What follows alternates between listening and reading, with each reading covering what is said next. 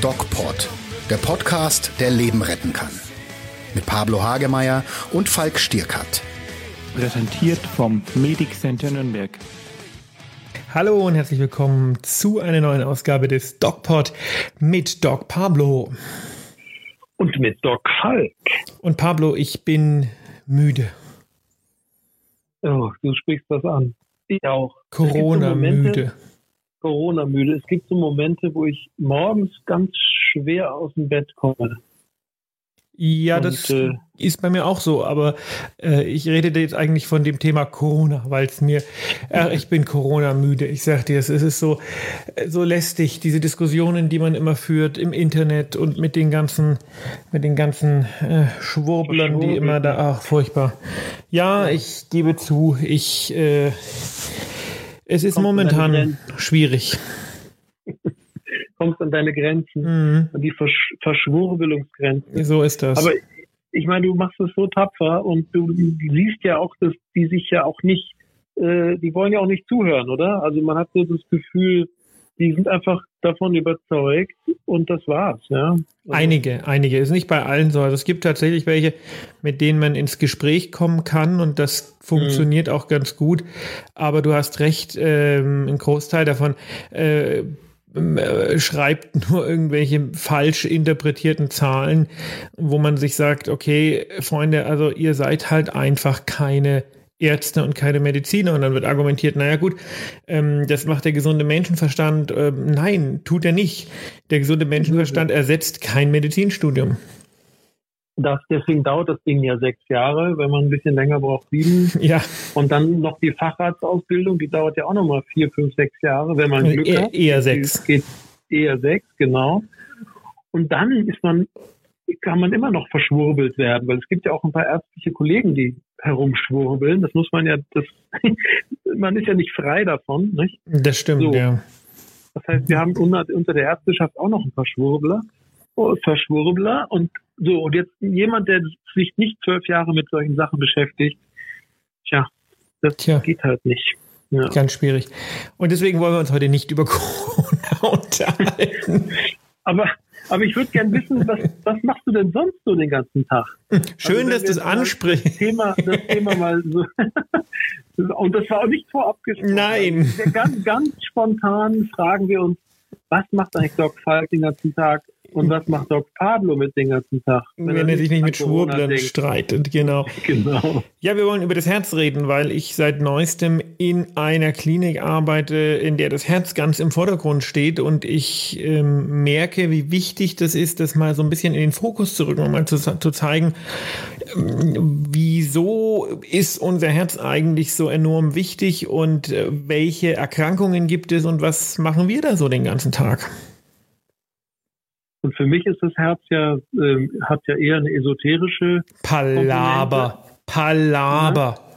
Für dich, für dich ist es eher eine, äh, eine ganz konkrete. Und ich finde, das ist doch schön, nicht? Also das Herz in der Psychologie, sagt man, ist, ist so die, die Mischung aus Vernunft und aus Bauchgefühl. Also die Herzentscheidung, die Herzensentscheidungen sind leidenschaftliche und vernünftige Entscheidungen, die man ich gerne macht. kann immer nicht nachvollziehen, wo so viel, so viel Unfug herkommt. Das ist die Psychologie. Das, das ist das Psychologische. Nein, Psychologie ist doch was, was äh, ist doch eine Wissenschaft. Und was du gerade erzählst, nein. ist. Ja, nein, ich sag dir nur, wie das, wie das sozusagen äh, dann sagst, nennen wir es psychotherapeutisch, ja. Das ist die, die Form äh, Emotionen zu verorten im Körper und sie, sie mit dem Verstand zu verknüpfen. Man kann reine Verstandesentscheidungen treffen, man kann aber auch Herzensentscheidungen treffen. Also Dinge, die einem, die einem gefallen und leidenschaftlich, äh, die man leidenschaftlich verfolgt. Das sind Herzensentscheidungen. Aber Pablo, ich glaube ich ja, du versuchst mit dem, was du gerade erzählst, davon abzulenken, dass jetzt unweigerlich von mir die Frage kommt, Pablo, was weißt du denn aus deinem Medizinstudium noch vom Herz? Ja, ich weiß sehr viel über ah, dann, Außer, dass es der Sitz von, äh, naja, du weißt schon. also das Herz ist eigentlich, dass wir tatsächlich zwei Herzen haben. Ja, das finde ich eigentlich ganz schön. Also wir haben ein rechtes Herz, was viel kleiner ist eigentlich, was das Volumen betrifft, und wir haben ein linkes Herz, was kräftig ist, dass das Blut über die große Hauptschlagader in den Körper pumpen muss. Und äh, das finde ich eigentlich ganz nett, dass man irgendwie, man denkt, man nett, hat ein ja. Herz, aber eigentlich hat man zwei. Naja, das äh, Herz, man hat zwei, zwei äh, Funktionseinheiten, zwei Kreisläufe. Zwei, das Herz an genau, sich ist natürlich genau. schon ein Organ und auch als ein Organ zu sehen. Und genau. ähm, die Verantwortung, die es übernimmt im Körper ist jetzt die eines einzelnen Organs und nicht die genau. von, von zweien. Also es ist nicht so, dass man sagt, okay, wir bauen mal das rechte Herz aus und lassen das linke drin oder wie auch immer. So genau. ist es nicht. Ja, ja. Aber es ist so, so, es sind also zwei Kreisläufe im Grunde genommen. Das finde ich eigentlich ganz toll. Und was ich noch toll finde am Herzen, äh, das ist mir hängen geblieben, dass das Herz ein Allesfresser ist. Also das Herz äh, äh braucht, kann verschiedene Nahrstoffe verbrennen, verbraten. Äh, vergleichsweise das Gehirn kann nur Glucose verstoffwechseln, das Herz kann alles Mögliche verstoffwechseln. Aber gut, dann erzähl mir mehr. Was, was, äh, was, was hat das Herz noch für spannende ja gut, die Aufgabe, die Aufgabe des Herzens ist natürlich Blut durch den Körper zu pumpen und damit äh, hat es natürlich eine zentrale Stellung im, in unserem Leben. Ja, also wenn das Herz nicht mehr schlägt, dann lebt der Mensch nicht mehr. Das ist richtig. Aber das Herz kann weiterleben, obwohl das Gehirn schon tot ist. Das, das stimmt, das stimmt. Das ist ja die große Frage und die, die große Diskussion, ähm, was ist Leben? Lebt ein Mensch noch, dessen Gehirn schon nicht mehr arbeitet? Hast du das denn schon mal jetzt gehabt, dass da jemand hirntot war und das Herz? Das habe ich in, im Laufe meiner, meiner zehnjährigen Arztkarriere schon öfters gehabt, ja. Schon öfters gehabt. Aber jetzt in der Klinik, also wo du natürlich noch näher dran bist, schätze ich mal, oder auch therapeutisch. Eine Hirntoddiagnostik hatten wir jetzt noch nicht, ne? Das ist, ist auch eher nicht so unsere äh, Domäne, sondern. Nee, eben, aber hattest du jemand, der hirntot war, wo du dran mit beschäftigt warst, das Herz äh, am Laufen zu halten, sage ich mal. Moment, also jetzt, solange ich da arbeite, ist erst zwei Wochen erst noch nicht, mhm. ähm, ne, sondern ja, es ist ja eine ganz normale innere Medizin. Das heißt, man hat auch noch andere Patienten, ne, nicht nur Herzpatienten, aber ich ähm, spezialisiere mich da eben so ein bisschen in diese Richtung äh, ähm, auf auf das Herz und mache da diese oder lerne da diese ganzen Untersuchungen, die man so macht und so. Ja. Und das ist natürlich Aber hochspannend. Ab, abhören, abhören und so. Hast du denn schon ja, mal? Ja, ab, ähm, ja, abhören. Hast du denn schon? abhören kannst du. Genau. Aber die speziellen Untersuchungen, ähm, hast du denn schon ein gebrochenes Herz gehabt.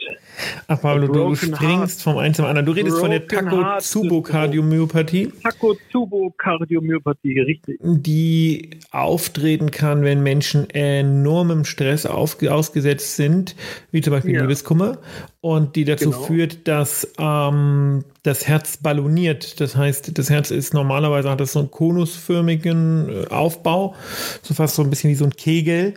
Und ähm, bei einer Takotsubo-Kardiomyopathie, laienhaft auch als Broken Heart Syndrom bezeichnet, kommt es eben dazu, dass der untere Teil dieses, dieses äh, großen Ventrikels sich so aussackt. Und ähm, das ist ein ganz charakteristisches Bild im Ultraschall vom Herzen. Aber ich möchte eigentlich noch auf was ganz anderes hinaus. Ach so, ja. Gut. Und zwar auf diese äh, Volkskrankheit im Grunde genommen, die sogenannte KHK, die koronare Herzkrankheit. Und da möchte ich einfach mal sensibilisieren und unsere Hörer, die ja vermutlich eher jüngeren Kalibers sind, ähm, mal dazu anhalten, tatsächlich den eigenen Lebensstil immer und immer wieder zu überdenken. Denn wir haben ja diese Herzerkrankung, dieses, diese koronare Herzerkrankung ist eine der häufigsten Todesursachen überhaupt und eine der häufigsten Erkrankungen überhaupt, gerade bei Männern. Und was passiert da? Die Herzkranzgefäße, die also das Herz mit diesem Blut versorgen, was ganz wichtig ist, weil da eben Nährstoffe, die Glucose und Sauerstoff mit drin sind und nur dadurch eben die Herzmuskeln schlagen können, im Gegensatz zur anfangs in den Raum geworfenen These. Und mhm. bei der KHK gehen die zu, verkalken also. Und das hat manchmal genetische Gründe, manchmal aber auch einfach lebensstiltechnische Gründe. Und mhm. wenn jetzt äh, solche Arterien zugehen, dann ist irgendwann der Blutfluss gestört und das bedeutet, wenn das Herz mehr Blut braucht, ähm, bekommt es das nicht. Das, dann bekommt man eben Brustschmerzen und Luftnot, wenn man sich, wenn man sich anstrengt. Und irgendwann geht das dann Angina. ganz zu, genau, die Angina pectoris, die Belastungsangina und irgendwann geht das dann ganz zu, dieser Gefäßverschluss und dann stirbt das Gewebe hinter diesem Verschluss ab und das nennt man Herzinfarkt. Und tatsächlich ist das eine der Haupt, wie gesagt, Haupttodesursachen und die Erkrankung manifestiert sich irgendwann zwischen 50 und 70 sowas. Das ist so das Alter, wo ja. die meisten Menschen dann eben Beschwerden bekommen. Aber die Erkrankung beginnt, die Erkrankung ja. beginnt in den frühen 20ern, nämlich mit einer Lebensstilentscheidung. Und die kann man jederzeit modifizieren und ich denke, der westliche Lebensstil mit viel Aufregung, mit viel äh, Drive, mit viel fettigen Essen, mit viel falschen Essen, mit ähm, ja, viel Zigaretten, dieser Lebensstil, der kann geändert werden und der sorgt im Endeffekt zu einem sehr großen Teil dafür, dass es zu dieser Erkrankung kommt.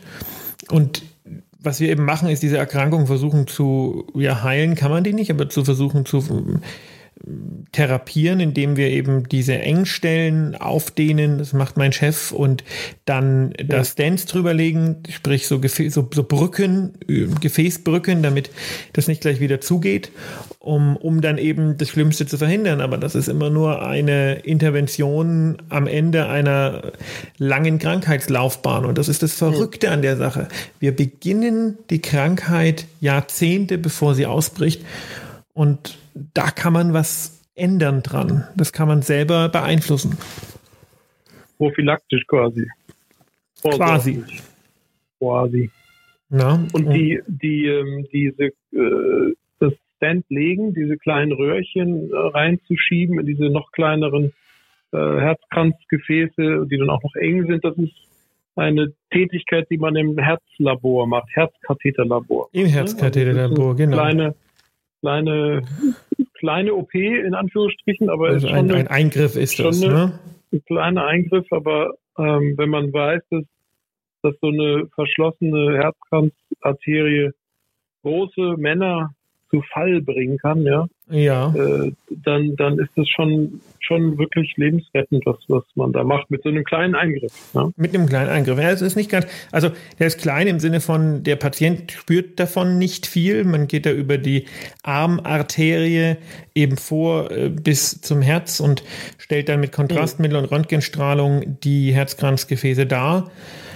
Aber ähm, dieser Eingriff ist äh, nicht banal. Also der ist technisch sehr herausfordernd. Ähm, das ist äh, für den Patienten ein kleiner Eingriff, für den Untersucher aber eine Methode, wo man sagt, das ist von der Komplexität und von der Schwierigkeit sicher mit großen Operationen vergleichbar.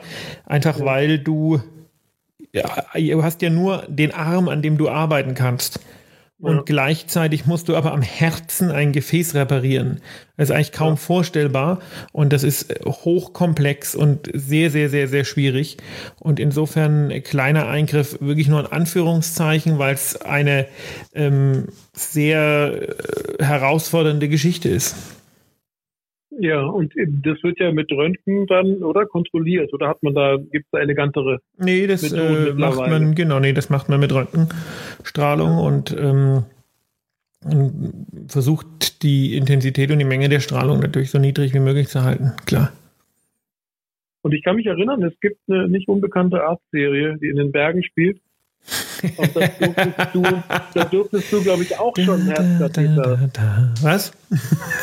Äh, Patience heißt, glaube ich, das. Genau, das war der, das war der Teaser war für meine Karriere als Herzarzt.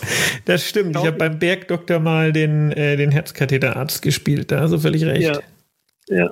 Und äh, durftest da ganz fachmännisch dann an, an, an, wo hast du da rumgeschoben? Tatsächlich auch an der, an der Hand, ne? Irgendwo ja. an der Arterie des Armes.